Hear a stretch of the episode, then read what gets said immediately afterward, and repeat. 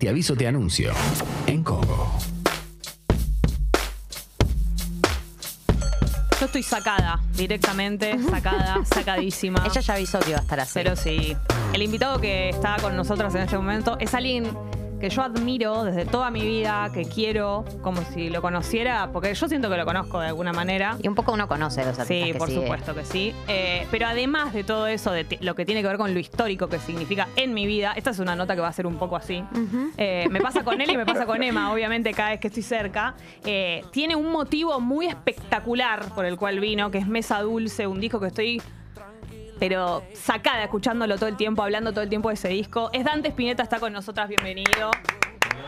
Dante, eh, ¿cómo estás? Primero que nada. Ahí estás. Muy bien y bueno, gracias por el recibimiento, sí.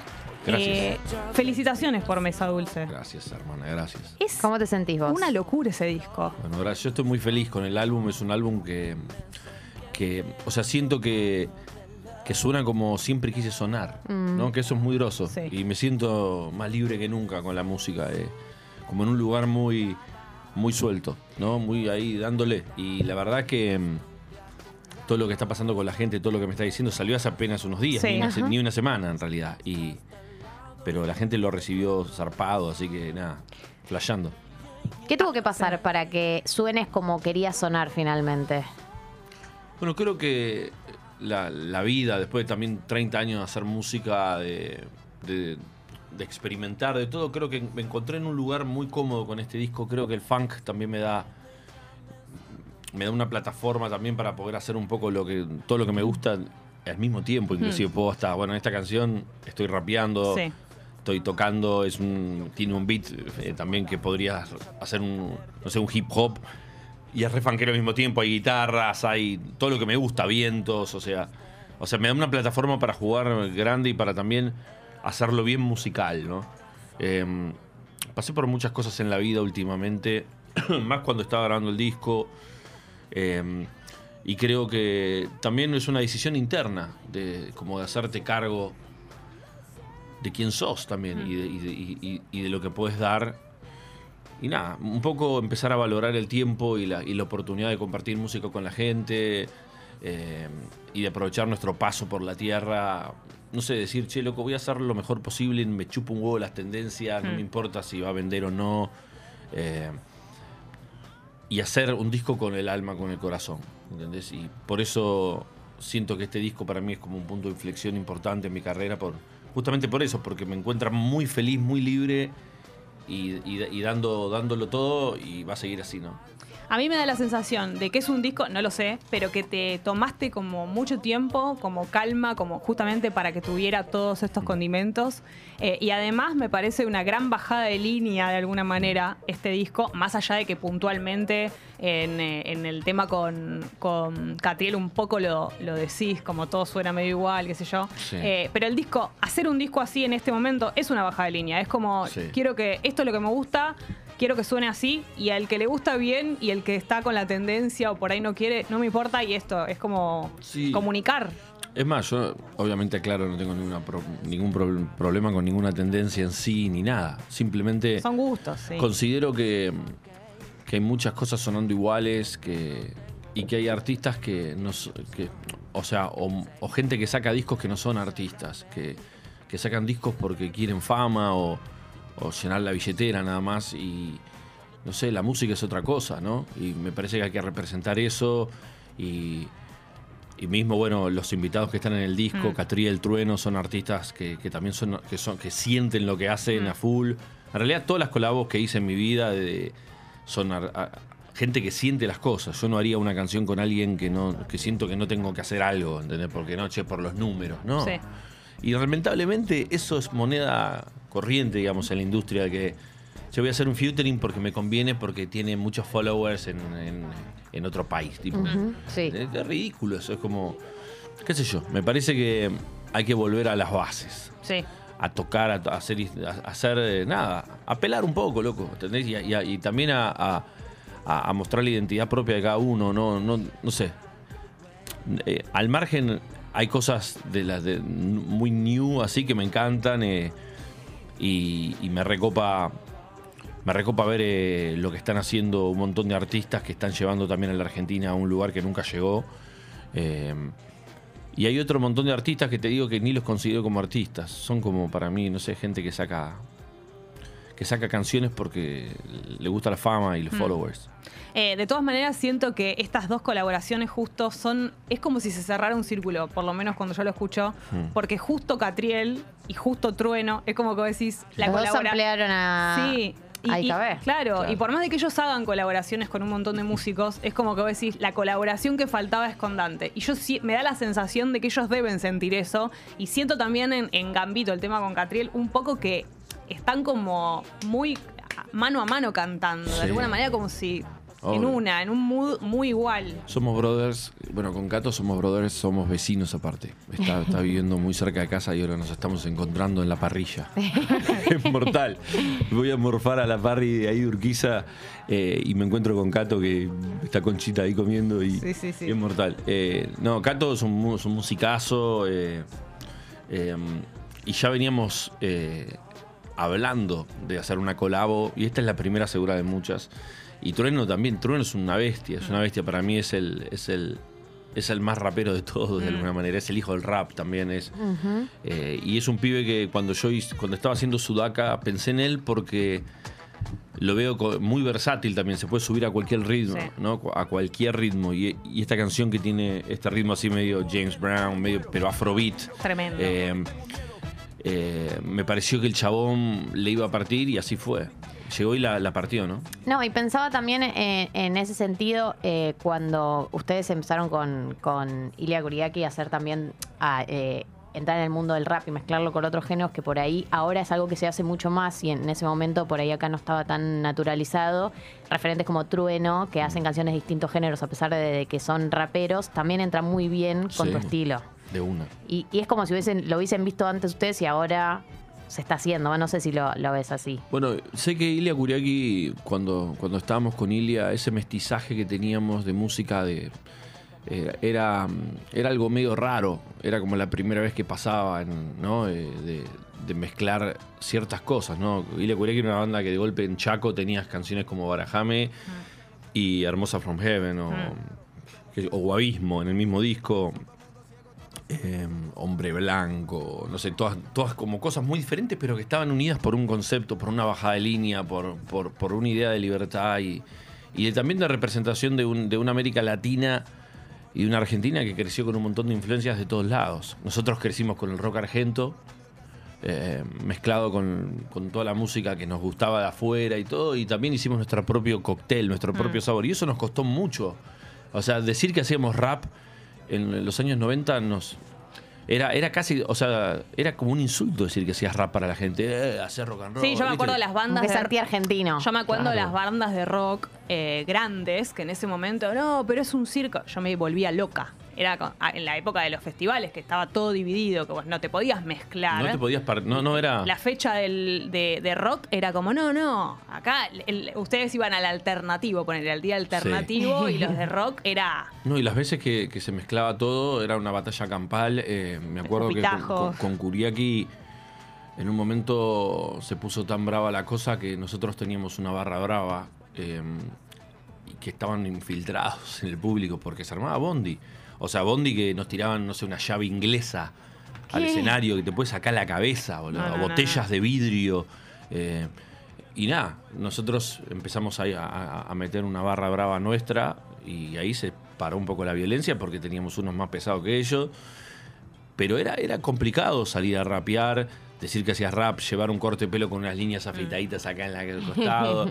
Sí, Eh, estar de plateado, de dorado, sí, en una época en la que no. Y aparte, no nos olvidemos que ustedes tenían, no sé, 18. ¿Vos tenías 18 en Chaco, más o menos? Sí, en Chaco tenía Claro, 18. boludo, claro. no- no es éramos, que- éramos re, re nenes. Claro, más allá de que tenían la impronta y la actitud y todo eso, no dejaban de ser chicos que, que- que- nada, chicos. Sí, y- pero yo nunca dudé que el rap iba a estar donde está hoy. Mm. Yo sabía que era una revolución y que iba a llegar a todos lados y hoy, hoy la música urbana maneja la calle eh, como lo pude ver en algún momento. Hoy, hoy en, todo el, en todo el planeta, básicamente, es así igual. No, no solamente Claro, en Argentina.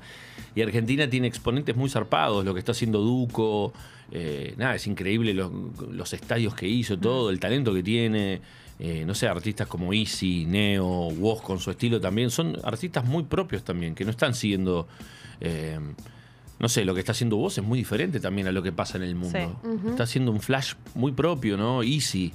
Eh, no sé, hay un montón de artistas urbanos, eh, no sé, y en el RKT también, no sé, Alejo Isaac, un pibe tan joven que le está, también que, que tiene un swing de la puta madre, boludo, que la rompe. No sé, hay mucho, mucha gente que está ahí. Nicky, Nati Peluso. Argentina está fuerte en urbano. Tremendo. Herrero soy, me copa ser parte de esa genética. Eh, de, de la genética urbana de, de Argentina y de Latinoamérica. Y, y me copa también eh, seguir experimentando y ser yo, ¿entendés? Eh, y hoy, hoy estoy más parado en el funk que en lo urbano, en, porque también la vida me llevó por ese camino. eh, pero bueno, mi co- mi- siempre una parte de mi corazón va a ser rapera, ¿no? Obvio. Y aparecen- y Qué buena aparecen. noticia. No, y, apare- y aparece el Dante rapero. Sí, sí, de, vez, Eh. sí, y de vez en cuando parece más fuerte, a otras veces se, se guarda más, pero, pero bueno, hoy, hoy, hoy creo que también el funk, como te decía, eh, mismo, por ejemplo, el tema Gambito tiene un. el- el- es, es más, hasta G-Funk sería. Y bueno, el, yo creo que empecé a escuchar mucho funk después del rap, cuando aparece el gangsta rap, de- de- que tomaban sample- sampleos de funk, ¿no? Eh, eh, cuando yo escuchaba, no sé, las producciones de Dr. Dre y eso, los primeros discos de Chronic, o, eh, ¿no? Eh, Doggy Style, el primer disco Snoop, que decía, che, estos, esto, claro, esto es P-Funk, esto era Parliament Funkadelic, eran temas de, ¿no? Que se ampliaban, que tomaban las melodías. Entonces empecé a escuchar los discos originales. Claro, ¿de dónde sacan esto? Claro, y ahí até todos los, todos los puntos, ¿no? Porque en mi casa, bueno, obviamente mi- mis viejos escuchaban mucho Erwin and Fire, Stevie Wonder y toda esa movida. Y, Mesa bueno, Dulce suena eso. O sea, yo escucho y digo, por eso también a, a mí lo que me pasa a veces es cuando estoy escuchando mucha música que me, me suena igual, como, como decís vos de alguna manera, eh, necesito escuchar a veces un disco re clásico, por ejemplo, Sí. o no es de, de- de vieja peleándome con la nube, pero de alguna mis manera... épocas. a ver- no, pero como algo, volver a cada tanto escuchar. Y lo que me pasó con Mesa Dulce es las dos cosas. Es un disco recontractual, Sí. eh, pero con un sonido de, de como de limpiaje de oído, ¿viste? Cuando Qué bueno. decís como eh, eso. Pero también te quería preguntar, ¿cómo se hace para, después de tantos años y de tanta experiencia, igual ir mejorándote? Porque lo pienso, por ejemplo, con la voz. Mm. Yo siento que en este disco estás eh, incluso como cantando mejor que nunca y me imagino o supongo que debe haber también una evolución en eso. ¿Cómo se Mm. hace para, no sé, estudiar más o, o ser mejor? Bueno, gracias.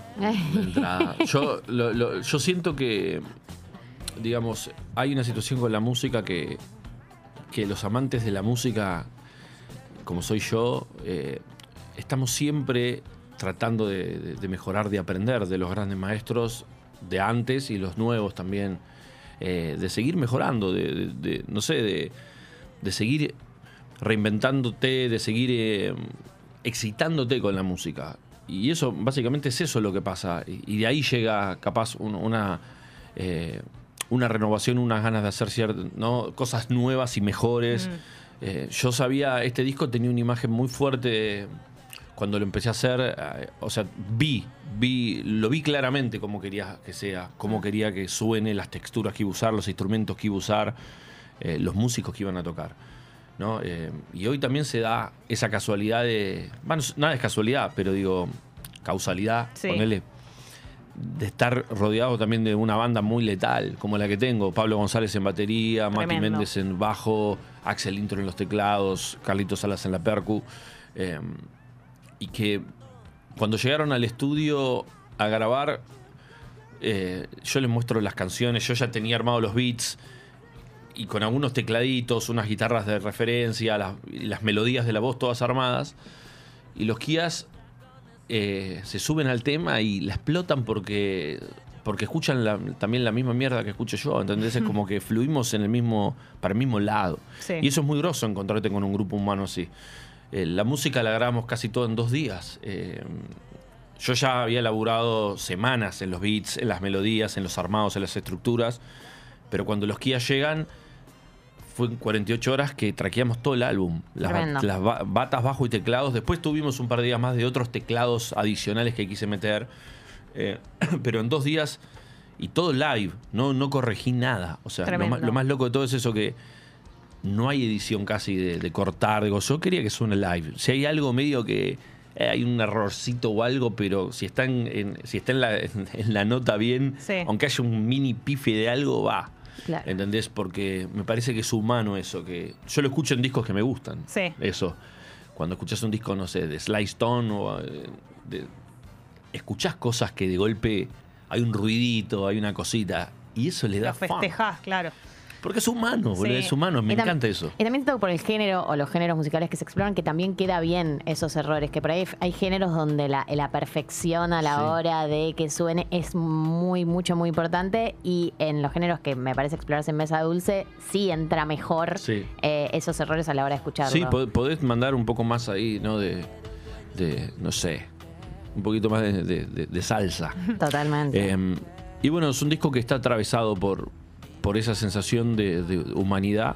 Y de eso de, a ver, cuando estaba grabando el disco falleció mi mamá, por ejemplo, que eso fue, o sea, cuando toda la- durante la enfermedad de mi vieja y todo, dejé de grabar el álbum, porque yo ya lo tenía medio compuesto, me faltaban escribir letras y cantar eh, y hacer un par de solos de viola y eso, pero estaba totalmente tomado por esa por, por, por la necesidad de estar con ella y nada más. Sí. Y dejé de ir al estudio, básicamente, durante varios meses, muchos meses. Eh, y retomé el disco cuando, cuando me amigué con la idea de. de- que no, me- no te amigas nunca, pero digamos, con, cuando me hice cargo de, de- de su muerte también. Y, y digamos, y recuperé el mojo, digamos, las ganas de ir a escribir algo. Sí. ¿Se entiende? Eh, cuando, cuando recupero esas ganas me meto al estudio y lo termino y viene un poco de, de ahí también ese agradecimiento de, che, gracias, gracias por esta vida, gracias por, por los padres que me tocaron o, o- o la familia que tengo y gracias por la oportunidad de hacer música. Entonces, ¿cómo no dar lo mejor? Mm. Lo hago por la guita, no, no me define eso, no me define la plata, no me define, ¿entendés? Lo que me define es hacer algo que cuando me acueste a dormir estar orgulloso. Eso es, es- eso es lo que, que mis hijos vean, che, papá se la rebanca con la que quiere. Como yo vi a mi viejo. En los 80 cuando, no sé, mi viejo no paraba de laburar y de un momento que capaz no le iba bien, eh, y ya había hecho, imagínate, mi viejo había hecho almendra, pescado invisible, jade. Dios mío. Y no teníamos plata para pagar las cuentas. Comíamos omelette todos los días y dormíamos en un departamento con, con colchones en el piso sin mueble. Y fui a 10 colegios porque no tenían guita para mandarme al mismo. Y mi tía me ayudaba y eso. Y yo vi a, vi a mi viejo flaquear con, por el, con el arte, con lo que él pensaba. No. Mm. Bancate tu camino. Sí. Bancate tu camino y haz lo que tenés que hacer. Esas son grandes enseñanzas para mí de mis viejos, de, de- de ser quien tenés que ser y de seguir tu camino. Y que no te defina eso, eh, la, la- necesidad de aprobación de los demás o lo que. Entonces, Mesa Dulce siento que llega en ese momento de seguridad, por eso Mesa Dulce, por eso Mesa Dulce Por es eso como Mesa el, Dulce. es A mí el mejor me momento de la fiesta, El digamos. nombre me parece espectacular. Es espectacular. El nombre del disco, Reforme. Mesa Suena a Dulce. eso, suena. Es buenísimo sí, sí. Mesa Dulce. A- a- porque aparte Es muy tentador escuchar un disco que se llame Mesa Dulce. tiene grandes momentos de intimidad, más allá de, de la canción a tu madre y todo, que Sí. es muy, es una canción muy, o por lo menos así la interpreto yo, de ese momento, de, la aceptación del dolor Sí. y de la despedida. Sí. Tiene otros momentos muy, o sea, si bien es recontra fanquero Sí. todo el tiempo, eh, tiene momentos muy íntimos, pero de, de- Y me da mucha curiosidad cómo vas a llevar todo el disco, pero incluso esos momentos al vivo. Y bueno, mirá, en, en- de entrada, eh, en la gira que vamos a armar va a estar buenísima. Y, y creo que me voy a mandar para, para hacer acá en Buenos Aires ya el año que viene una presentación oficial del álbum y quiero hacerla en un teatro. Bien. En, en- en un teatro donde podamos eh, también estar sentados en un momento Claro. y aprovechar esa dinámica eh, y también pararnos a bailar cuando haya que hacerlo, pero, pero digamos, la, la experiencia de hacer un teatro me, me- me tienta hoy en día. Más allá de obviamente todos los shows que se vienen, ahora la semana que viene vamos a estar el 8 en Rosario, pero es algo que ya veníamos flasheando hacerlo.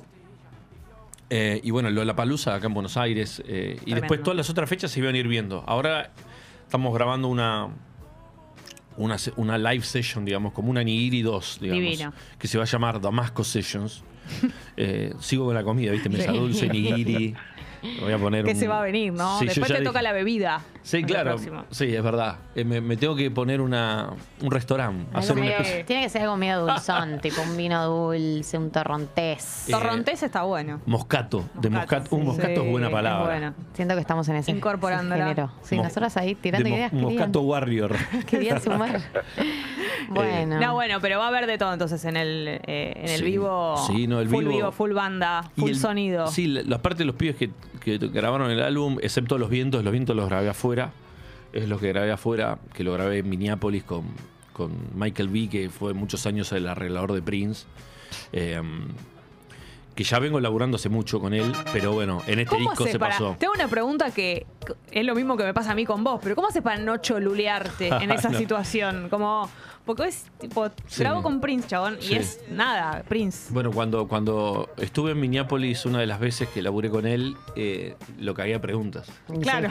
Sí, no, me, me contó un montón de cosas. Eh, me- sí, sí, claro, me contó un montón de cosas de, de cómo era laburar con Prince, por ejemplo, que tenían un beeper. Eh, en ese momento, en los 90, tenían un beeper eh, 24 horas a disposición. Que te, o sea, estabas en plena Navidad y te llamabas, tenés que estar a las 12 y 10. Y tenías que estar a las 12 y 10. Y por ejemplo, me contaba que cuando hicieron Sexy Motherfucker, que lo hicieron lo llamó y les dijo, che, tengo una nueva canción, pum, pum. Y en, un- en- en el, en el tramo de esa noche la grabaron, la mezclaron y el otro día ya la mandaron y estaban filmando el video la semana. Y fue un hit mundial terrible, ¿no? Impresionante. Pero claro, esa clase de cosas, de, de- no, del, claro, el ritmo de trabajo de esa gente está en otro nivel, digamos. eh, por eso, eh, para mí Prince es, es, es, bueno, es un artista que, que me influenció mucho en este trabajo. Y realmente, bueno, en la pandemia me dediqué a escuchar mucha música de Sly, de Prince, de, ¿no? de James Brown, de Stevie, Spinetta, Fito, Charlie, ¿no? de, de- los maestros y, y- y escuchar y, y seguir aprendiendo de esa monada, boludo, que, que marcó el camino para todos, creo. Y hay que, hay que darle bola a eso, porque Sí. es, es nuestra sangre eso, loco. Y bueno, tuve la oportunidad de tocar con Stevie Wonder una vez y eso fue uno de los highlights de mi vida, ¿no? No me lo olvido. Y eso me dio mucha fuerza también para hacer este disco. Decir, qué loco, que, que de golpe en la vida conoces a, a tu- uno de tus máximos Mm. ídolos eh, y, y te pasa cabida. Sí, sí, ¿No? puedo sonar, puedo sonar de una manera así. Es como. Puedo sonar, sí, sí. No, no- nadie puede cantar como ese Kia, nunca nadie Pero en la se te impregna, se te impregna. Pero tengo una influencia de ellos Claro. con mucho respeto y, y, y nada, haberlo conocido es una de las, de las cosas más grandes que me pasaron. Tremendo. Hay que irse. Dante Spinetta Eh. es la persona que está contando todo esto. Nosotros nos tenemos que ir, eh, Dante, porque el programa terminó. Ojalá el programa durara, rato ya. durara más y tenemos Bueno. muchas cosas que hablar. Yo te cagaría preguntas como vos hiciste, pero, pero no puedo, me tengo que controlar. Eh, Eh, felicitaciones. felicitaciones. No, gracias, gracias por, por este cálido recibimiento No. y aguante y un saludo para todos. Disculpen mi cara de dormido, por eso estoy detrás de anteojos, porque ayer no dormí porque hoy juega la selección. Hoy Tremendo, juega la selección, tremendo. gente. Eso. Aguante Lionel, aguante Argentina. Yo estoy Vamos. muy convencida de que hoy vamos a ganar bien. Estoy tranquila. Sí, Estoy sí. tranquila. Muchos nervios igual, tranquilidad, pero Estoy tranquila. ansiedad. Estoy tranquila. Confío mucho en este equipo. Sí, ni hablar, ni hablar. ¿Dónde ves el partido, Dante? Lo, ¿Tenés ve- lo cábala? veo, lo veo en mi casa, lo veo en mi casa. No, mi cábala es no tener cábalas. Bien, Bien. Ya excelente. ayer decidí, porque si no es como una especie de esclavitud de que, che, tenés que venir y sentarte en el mismo lugar. Sí, no, ¿viste? no, Sí, es sí. tremendo. Esas cosas no afectan el de- yo creo que no afectan el destino y, y- y el camino que marcaron estos pibes que son los que están ahí luchando en el frente. Imagínate sus sueños y su es más grande que, digamos, obviamente toda nuestra energía positiva Sí. les, les suma y hay que tirárselas. Así que nada, también le mando un mensaje a Canelo que afloje. Que Porque no no va a poder pisar la patria. la Claro, pelota, Canelo. pesado. Rajada acá. Gracias, Drami. Gracias, Pupi. Gracias, Tommy. Mañana a las 8 de la mañana, por supuesto. Vamos a ver. Será otra Argentina Sí. mañana, veremos.